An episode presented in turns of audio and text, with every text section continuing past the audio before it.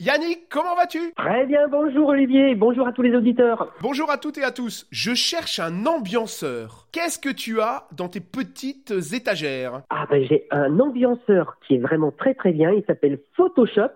Il est de Pierrick et Renaud Libralesso. À partir de quatre joueurs, vraiment tu t'éclates complètement.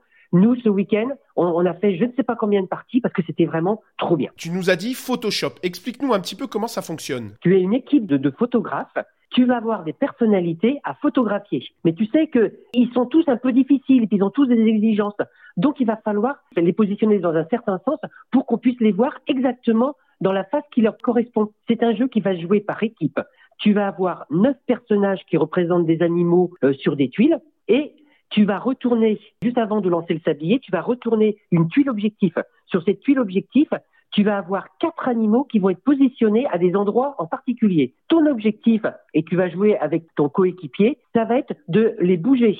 Tu peux les bouger soit quand ils sont adjacents, par exemple j'intervertis le chien contre le rhinocéros. Ça, c'est la, manière la plus simple. Par contre, tu, vas bouger les tuiles une par une. Par contre, tu peux utiliser les copines, parce que tu as trois copines qui sont sur le plateau, et ces copines-là, elles, tu peux directement les intervertir ça va te permettre d'aller beaucoup plus vite pour changer de, place les, animaux. Dès que les animaux sont dans le bon sens, le joueur suivant doit dire photo. Pendant ce temps-là, l'équipe adverse vérifie qu'on a bien utilisé les bonnes règles du jeu.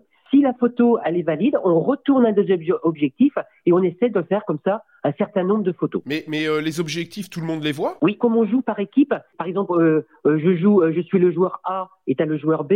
Moi, je joue, je commence à intervertir deux personnages. Ensuite, mon coéquipier bouge un autre, un autre personnage, etc. Donc, on va, on va aller, on va bouger les tuiles les unes après les autres pour les remettre dans le bon sens. Et pendant ce temps-là, l'équipe adverse, elle, elle surveille qu'on utilise bien les, les bonnes règles du jeu.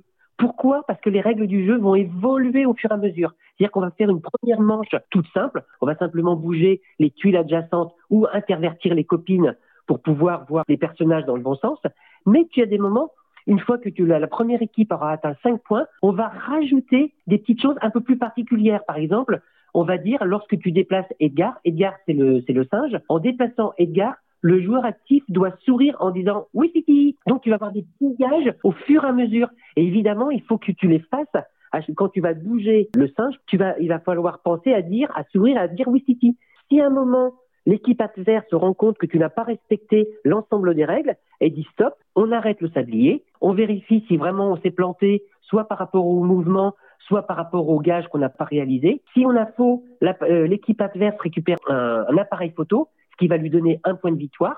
Et nous, on va gagner, à chaque fois qu'on aura euh, réalisé une photo, on va gagner deux points de victoire. D'accord, ok. Il y a combien d'animaux, tu nous as dit? Neuf. Neuf animaux, d'accord. Donc c'est un carré de 3 par 3 et tu dois les réarranger par rapport à ta photo objectif. Ouais, ouais, c'est très, très, très clair. Ça doit se jouer vite, ça, dis donc. Ah oui, le temps du sablier, on, on arrive à faire entre 3, 4, 5 photos. Parce que les, les, les, premiers défis sont relativement simples, mais après, ça devient plus, plus compliqué. Par exemple, tu as un moment où le chien, quand tu le bouges, tu dis tout doux le chien et tu dois le caresser. À chaque fois que tu touches la tuile.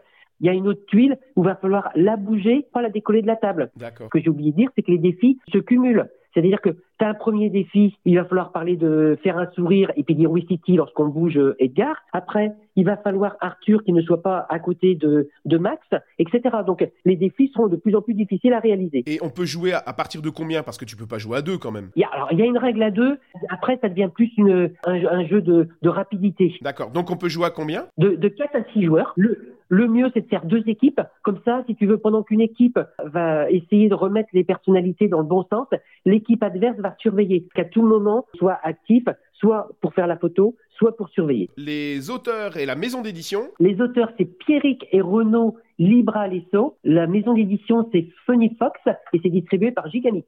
Clic-clac, je cours chercher mon appareil photo et je fais une petite photo. Et je vous dis à tous à la semaine prochaine. À la semaine prochaine, Yannick. À la semaine prochaine. Merci à tous. Clic-clac